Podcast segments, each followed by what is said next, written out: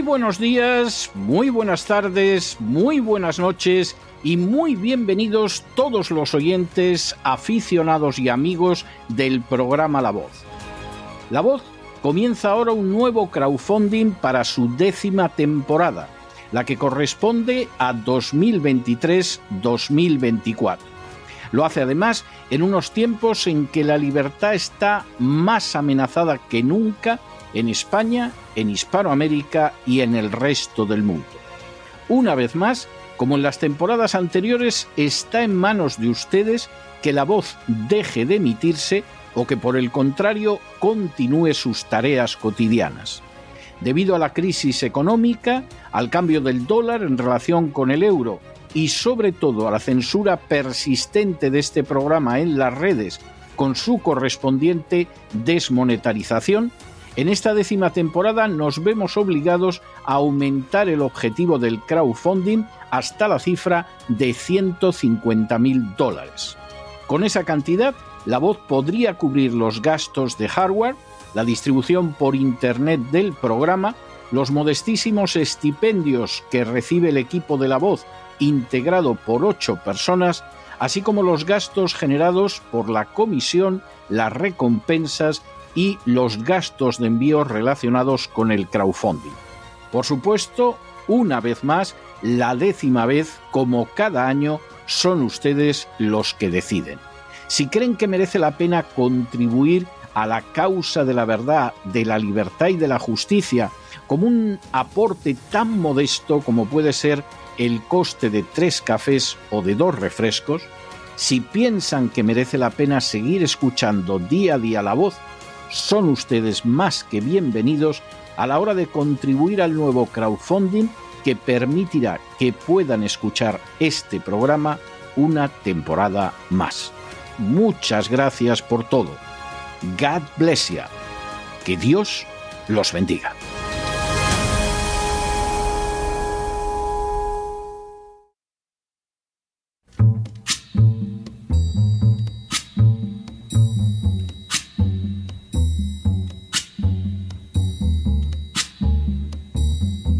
La voz con César Vidal, desde el exilio. When the night has come and the land is dark and the moon is the only light we'll see. No, I won't be afraid. Oh, I won't be afraid just as long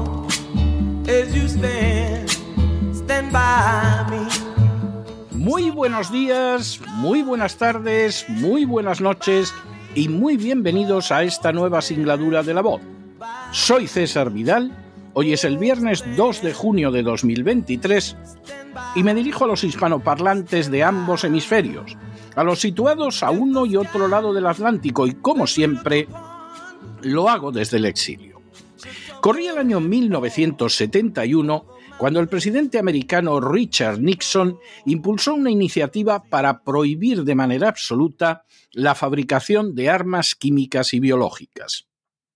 La iniciativa de Nixon fue muy bien recibida por la Unión Soviética, de manera que el 10 de abril de 1972 estuvo dispuesta para la firma la Convención sobre la prohibición del desarrollo, la producción y el almacenamiento de armas bacteriológicas o biológicas y toxínicas, igual que sobre su destrucción, que generalmente es conocida como la Convención sobre Armas Biológicas y su abreviatura en inglés BWC, o como Convención de Armas Biológicas y Toxínicas y su abreviatura en inglés CABT.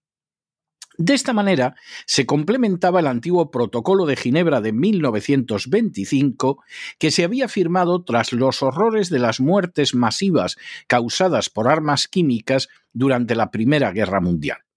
La convención entró en vigor el 26 de marzo de 1975, cuando la ratificaron 22 gobiernos.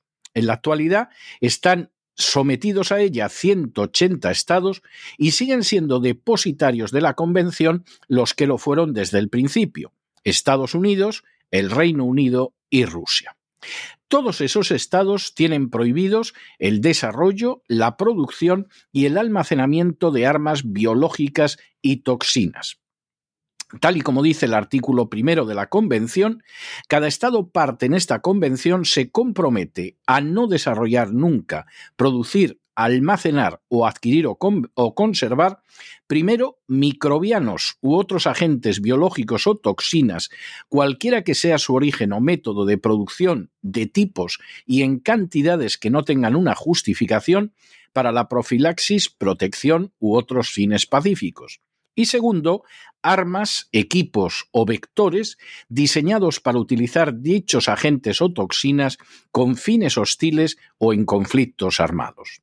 Las armas biológicas están totalmente prohibidas por el derecho internacional en la actualidad y su desarrollo, producción, almacenamiento y uso constituyen crímenes contra la humanidad según el derecho internacional público.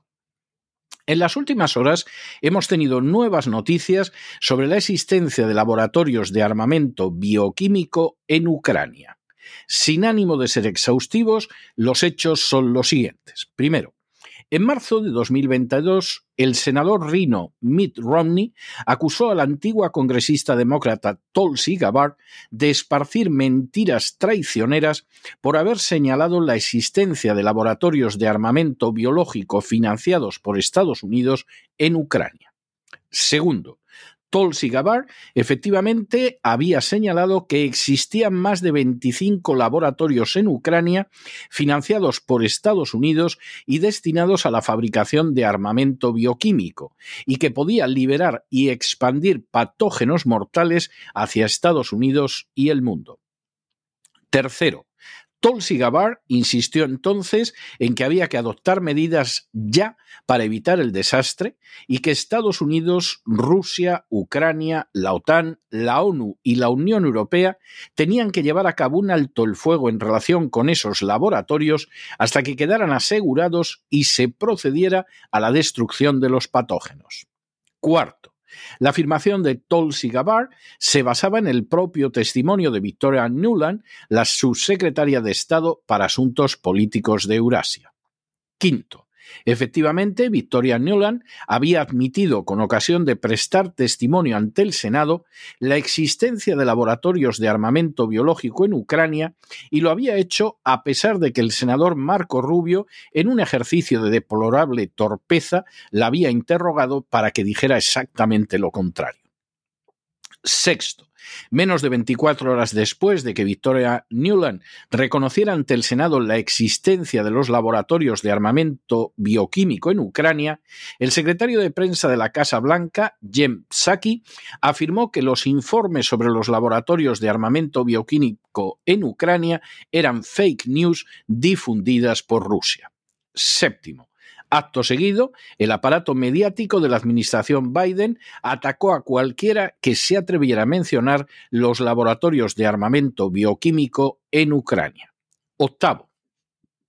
En medio de la controversia, Rusia publicó documentos capturados en Ucrania que demostraban la existencia de laboratorios militares americanos dedicados a la fabricación de armas bioquímicas en Ucrania, de hecho, las acusaciones formuladas por Rusia tuvieron como escenario la Asamblea General de las Naciones Unidas. Noveno. En junio de 2022, es decir, hace prácticamente un año, el Pentágono admitió mediante una declaración pública que había 46 laboratorios americanos de armamento bioquímico en Ucrania, en otras palabras, la administración Biden y republicanos como Mitt Romney habían estado mintiendo durante meses. Décimo. Ahora Rusia ha lanzado la acusación de que Estados Unidos experimenta con patógenos de la gripe aviar en un laboratorio de armamento biológico en Ucrania. Un décimo. La tasa de mortalidad para seres humanos relacionada con esa gripe es de un 40%. Duodécimo. Efectivamente, documentos capturados en el laboratorio veterinario de la Reserva de la Biosfera en Ascania Nova, región de Gerson, confirman la implicación del Instituto de Medicina Veterinaria de Kharkov en la realización de los proyectos americanos UP8 y P444 dentro del proyecto Flu Flyway. Décimo tercero. De acuerdo con la documentación capturada, Estados Unidos lleva a cabo la investigación de patógenos peligrosos en Ucrania, desarrolla armas biológicas y ha establecido en el extranjero laboratorios de armamento bioquímico BSL-4. Décimo cuarto. Entre los hallazgos capturados por las fuerzas rusas se han encontrado cepas de la gripe aviar con un alto potencial para su difusión epidémica y capacidad para saltar la barrera de las distintas especies, en especial la cepa H5N8, que de transmitirse a seres humanos puede causar una mortalidad del 40%. En otras palabras, sería 40 veces más letal que la mortalidad oficial del coronavirus, que supuestamente es de un 1%. Décimo quinto. Junto con las cepas de gripe aviar, existían también virus de la enfermedad de Newcastle y abulovirus. Décimo sexto. La meta de estos programas de investigación era determinar en qué medida la transmisión de enfermedades asociadas con infecciones económicamente significativas pueden convertirse en incontrolables, resultar en daño económico y transformarse en una amenaza para la seguridad de la cadena alimentaria y séptimo, los proyectos fueron iniciados por el Departamento de Defensa de Estados Unidos, que por cierto no tiene ninguna competencia legal a la hora de investigar las rutas seguidas por las migraciones de las aves. El desarrollo, fabricación y utilización de armamento bioquímico constituyen horribles e injustificables crímenes contra la humanidad, lo que explica el Acuerdo Universal que en 1971 se produjo para prohibir de manera total este tipo de armamento. Precedentes como las matanzas ocasionadas por gas durante la Primera Guerra Mundial o como el uso de la gente naranja por Estados Unidos en Vietnam habían permitido ver siquiera en parte el inmenso horror unido a este tipo de armamento. Precisamente por ello, nos sorprende que unas potencias que no lograban acabar con la carrera de armamentos, ni tampoco limitar las armas nucleares, sin embargo, llegaran a un acuerdo a este respecto. Precisamente por ello, también resulta escalofriante que Estados Unidos ubicara, según confesión del Pentágono, nada menos que 46 laboratorios de armamento bioquímico en una Ucrania que desde hace décadas es la viva encarnación de la corrupción de la entrega a poderes extranjeros y del sumidero de las empresas ilegales más indecentes si las oligarquías ucranianas han aceptado que su país se convirtiera en un centro de tráfico de niños y de trata de blancas, si no han movido un dedo para evitar que se transformara en un inmenso lavadero de dinero sucio, si no han tenido reparos en ir entregando el país a pedazos a poderes internacionales, no puede sorprender que además hayan asentido a su transformación en una base de armamentos ilegales cuyo simple estudio constituye un conjunto de crímenes contra la humanidad.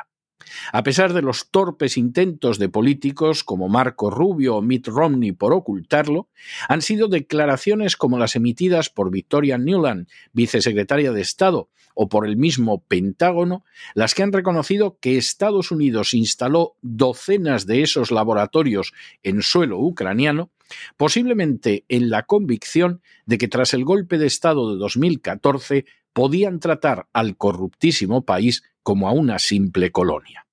Ahora aparecen pruebas de que entre el armamento bioquímico fabricado en Ucrania se encuentran cepas de la gripe aviar que pueden tener una mortalidad del 40% entre seres humanos. Ante estos terribles hechos cabe formularse varias preguntas. Primera, ¿contra quién pensaban utilizar este armamento bioquímico fabricado en laboratorios en Ucrania. Segundo, iba a estar dirigido solo contra Rusia, lo que constituiría un horrible crimen contra la humanidad, o también tiene a otras naciones como objetivo.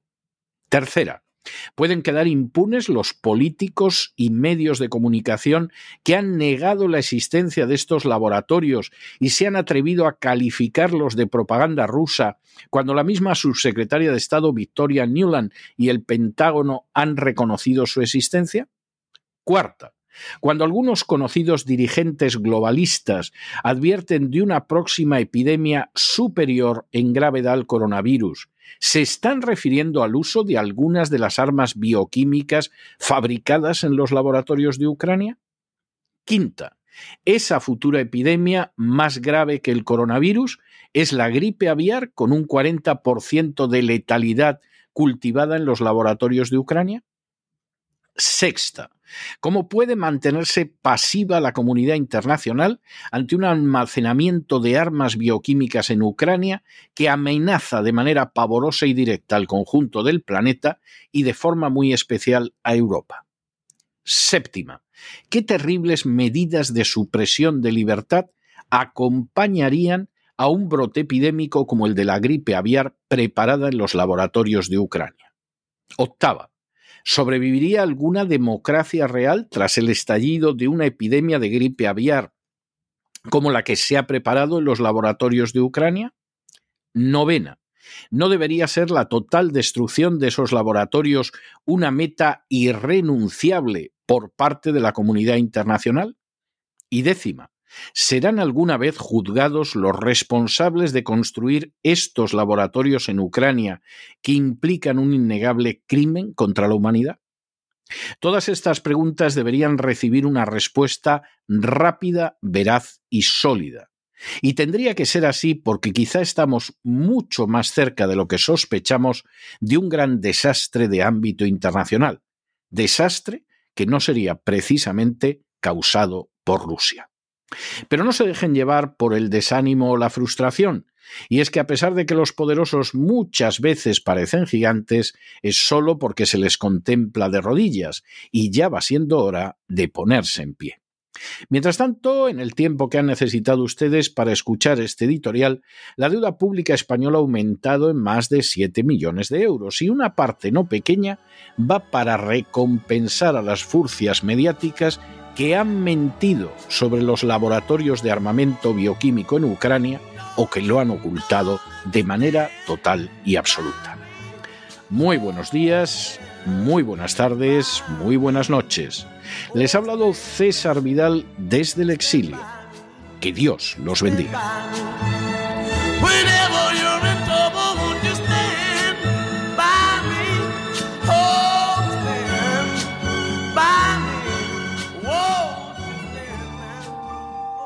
Esta sección está patrocinada por crowdfunding con el siguiente mensaje. Nuestro Señor Jesucristo, el único Dios verdadero, es misericordioso y nuestro Salvador.